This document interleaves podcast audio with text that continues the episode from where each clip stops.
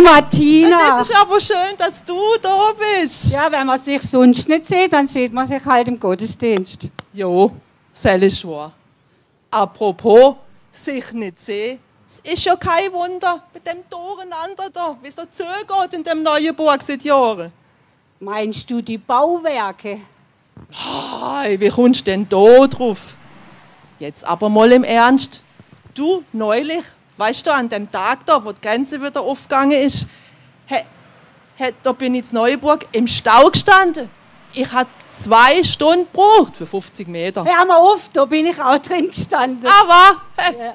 wenn wir das gewusst hätten, dann hätten wir können zusammen Kaffee trinken gehen Genau, Kaffee trinken im Kreis Richtung Autobahn. Super. Naja, Stück für Stück wird es ja jetzt besser werden. Ja, bis halt das nächste kommt, gell? Hm.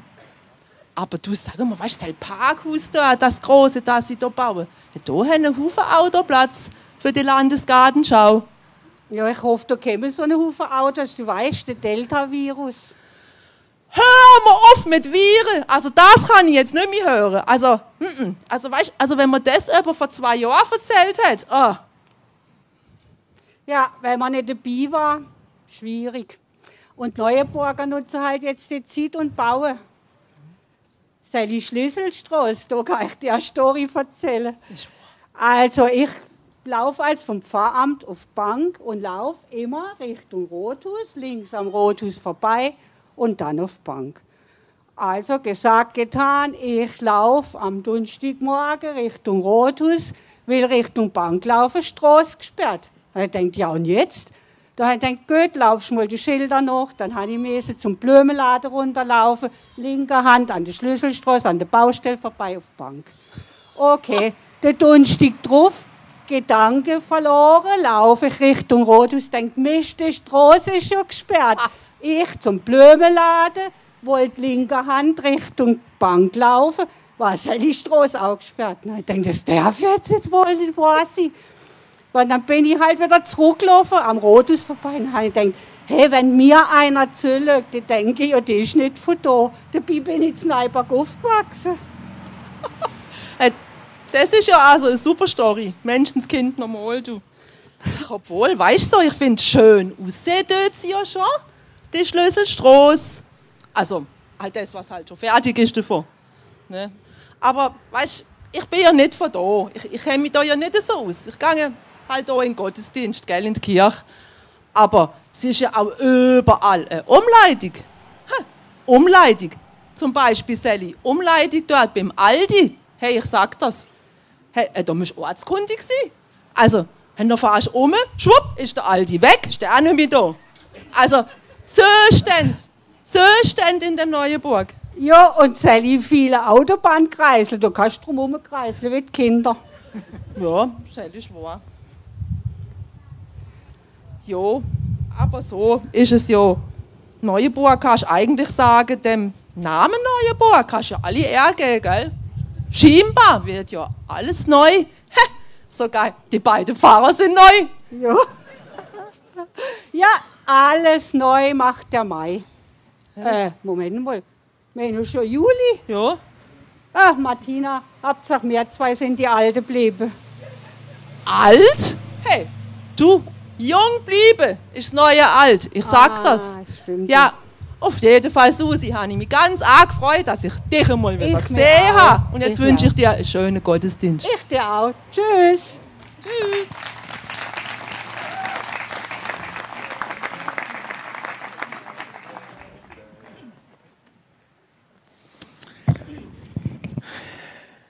Ja, es ist Sommer 2020 und ich bin mit meiner Familie auf dem Weg nach Neuenburg. Wir wollen uns mal diesen Ort anschauen.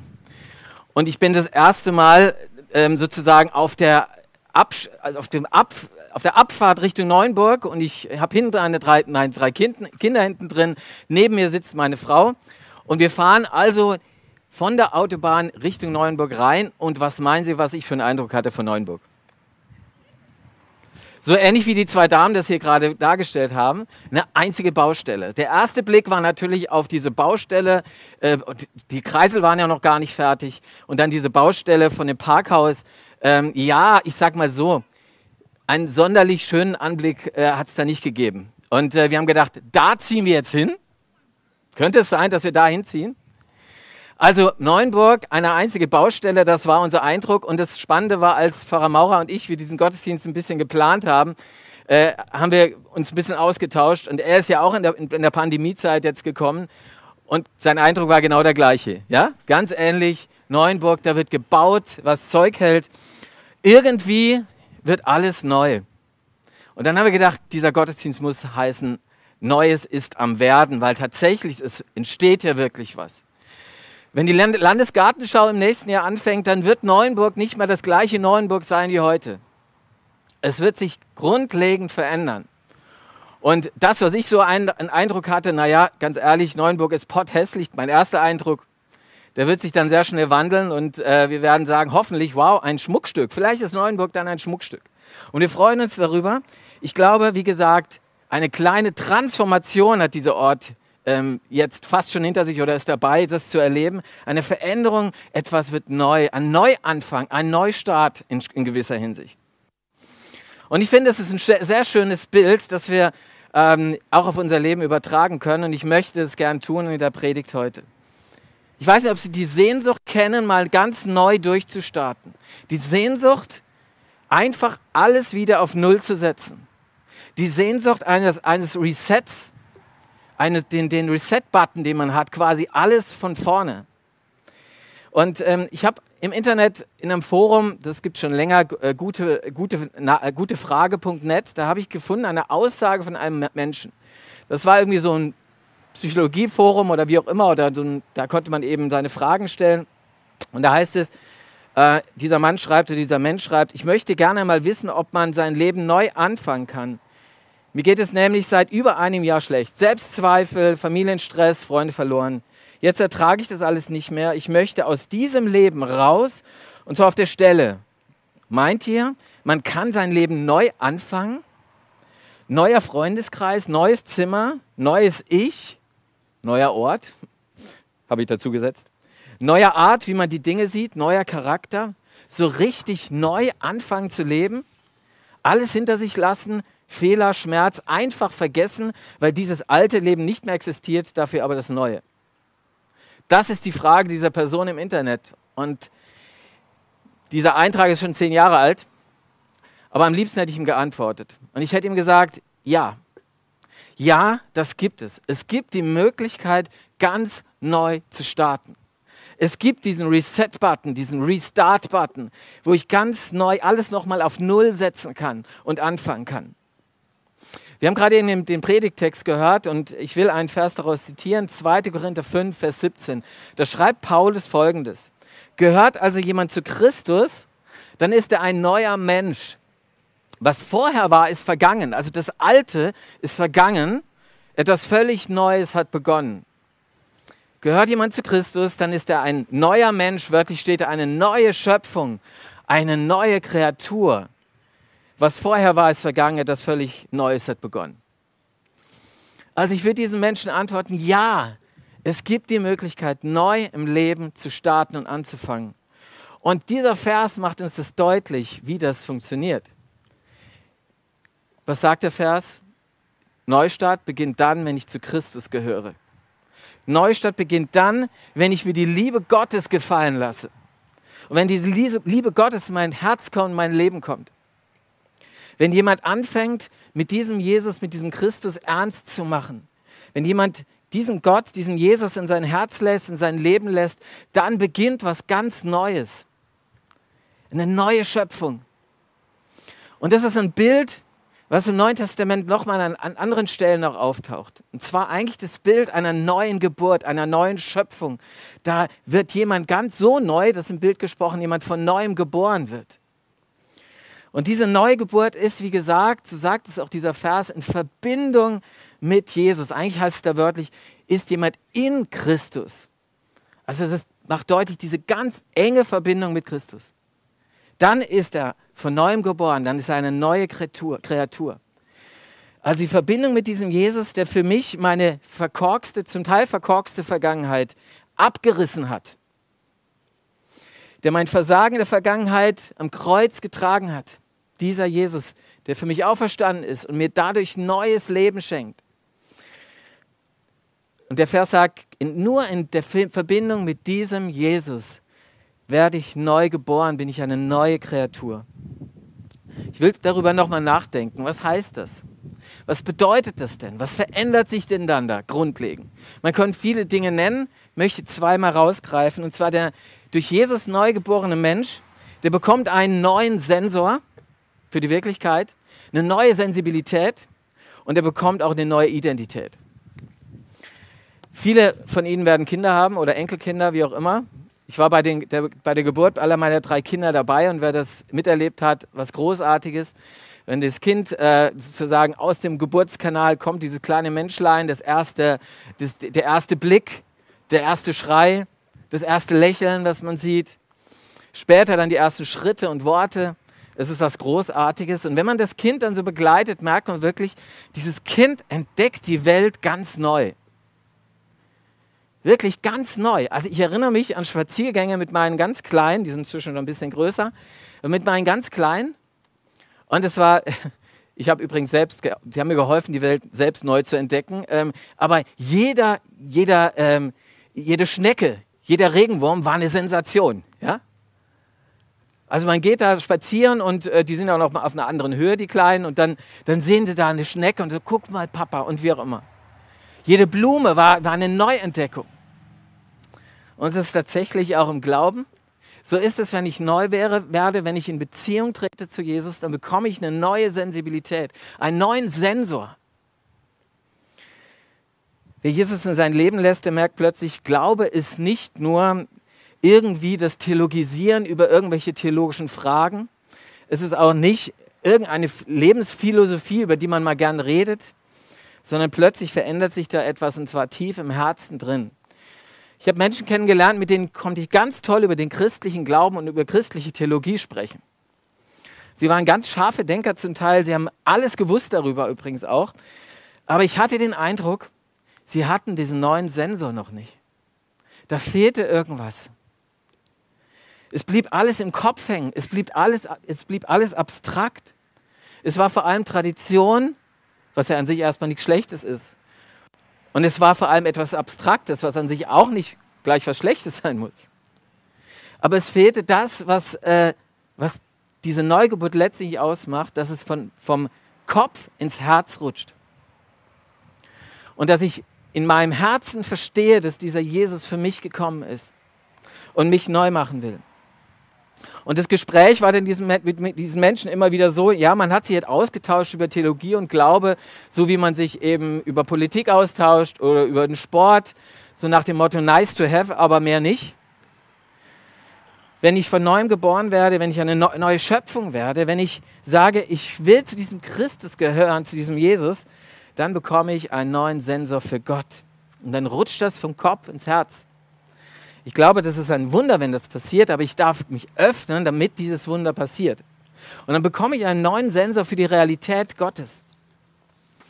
Stellen Sie sich mal vor, wir hätten ja jemand unter uns, der taubstumm ist. Und jetzt hat, hat er sie gehört, hier als Musikverein. Nee, er hat sie nicht gehört.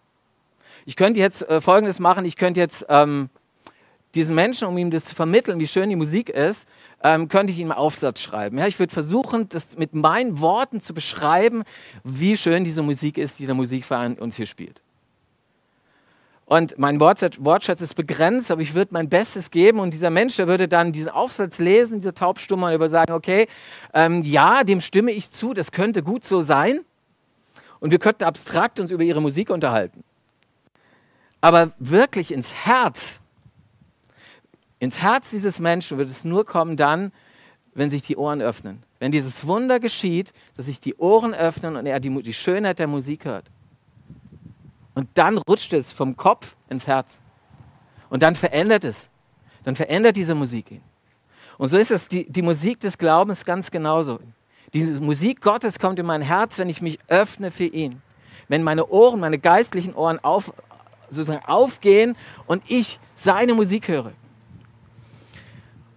Und dann, wie gesagt, kriege ich ein neues Sensorium. Wir haben hier ganz viele Kruzifixe stehen, hier in Neuenburg auch und in Zinken in der Umgebung. Äh, hier steht auch eins, am Wegesrand oft. Und viele Menschen, die da vorbeigehen, die haben dieses Sensorium vielleicht nicht. Viele werden sagen, naja, okay, wieder ein gekreuzigter, ah, ein schönes Symbol für unser christliches Abendland, wunderbar. Aber derjenige, der ernst gemacht hat mit Jesus, derjenige, der gesagt hat, ich will, dass dieser Jesus mein Herz kommt, mir meine Ohren öffnet, der sieht diesen Jesus und er merkt, dieser Mann, der da am Kreuz hängt, der ist auch zugleich in meinem Herzen. Und er prägt mein Leben. Und dann bin ich so weit, dass ich sage, ja, okay, Gott ist nicht nur einfach eine schöne Randerscheinung in meinem Leben, sondern wie Paulus mal geschrieben hat im Philipperbrief, er ist dann mein Leben. Jesus ist dann mein Leben und bestimmt mein Leben und prägt es.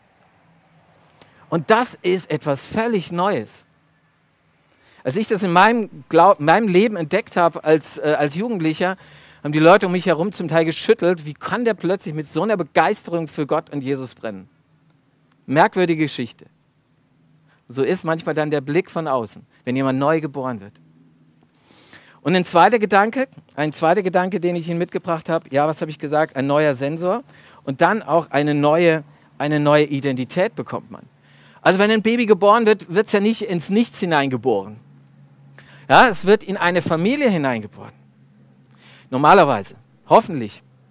Und da gibt es eine Mutter und einen Vater. Und das heißt, alle, die Teil dieser Familie sind, haben den gleichen Vater im Himmel, den gleichen Papa im Himmel. Und das macht ihre neue Identität aus. Wer von neuem geboren ist, wer eine neue Kreatur ist, eine neue Schöpfung, der ist Teil dieser Familie Gottes, dieser neuen Familie Gottes.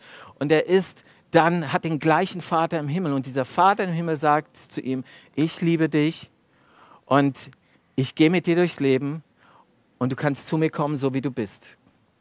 Ich erzähle Ihnen von einer Frau, ich habe von ihr gehört, sie hat fünf Identitäten in ihrem Leben entdeckt oder durchgemacht. Als junges Mädchen wächst diese Frau in einer konservativen, sehr traditionell geprägten Kirchengemeinde auf. Und äh, was ihre Identität da ausmacht, sagt sie, ist moralisch richtig zu leben. Die Traditionen einhalten, und moralisch auf der richtigen Seite zu sein. Ja, kein Versagen zulassen, sondern genau den Normen entsprechend zu leben, die mir vorgegeben sind. Mit der Zeit merkt sie, diese Identität trägt irgendwie nicht. Sie wird plötzlich, sie merkt an sich selbst, dass sie zum selbstgerechten Pharisäer wird und dass es einen enormen Druck auf sie ausübt. Und dann fängt sie an, eine weitere Identität zu entdecken. Sie fängt an, alle möglichen Männer zu daten. Ja? Und äh, hat eine Beziehung auch nach der anderen. Und es gibt, ähm, sie sucht Liebe bei diesen Männern. Es gibt einen Song von Frank Sinatra, ein bisschen älter schon, und er hat mal gesagt in einem Lied: Du bist niemand, bis dich jemand liebt.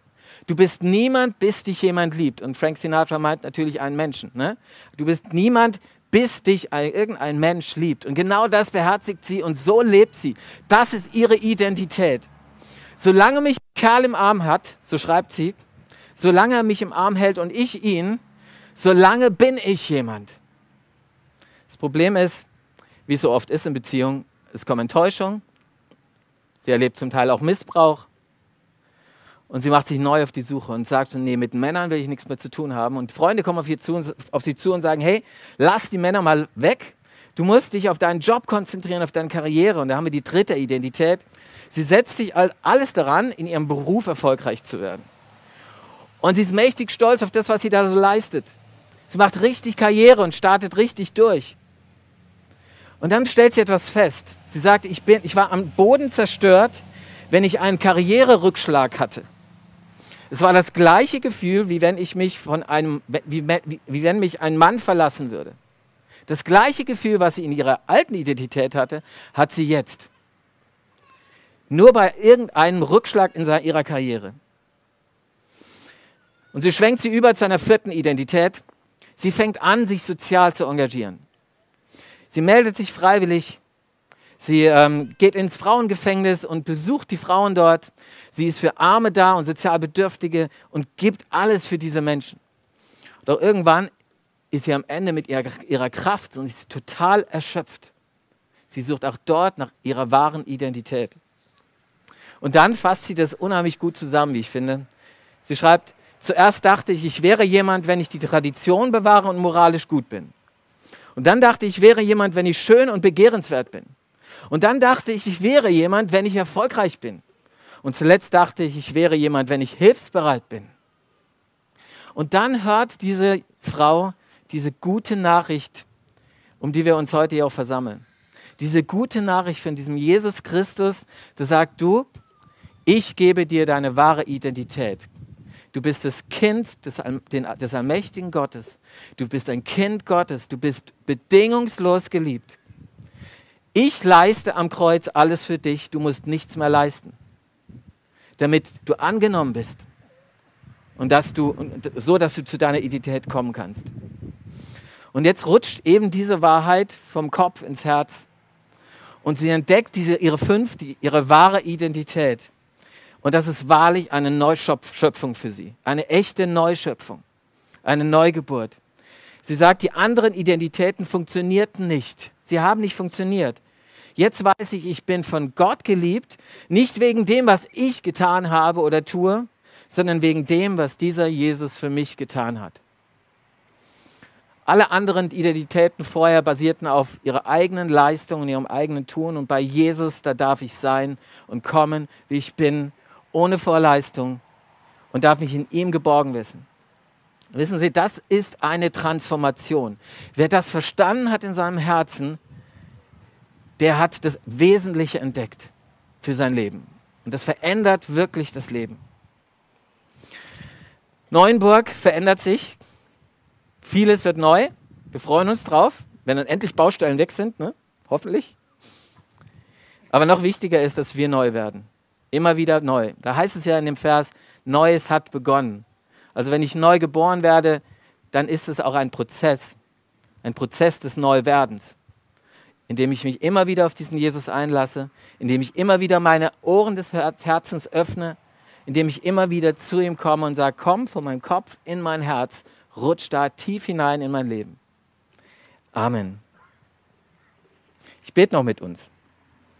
Ja, Vater im Himmel, wir danken dir von Herzen, dass du uns diese gute Botschaft gibst. Dass wenn wir zu dir kommen können, dass dann sich etwas grundlegend in unserem Leben verändert. Einen neuen Sensor für dich.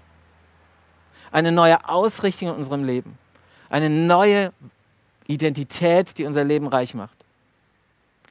Jesus, wir danken dir dafür und wir bitten dich darum, dass du neu in unser Leben und Herz kommst und neu, uns neu prägst und neu machst.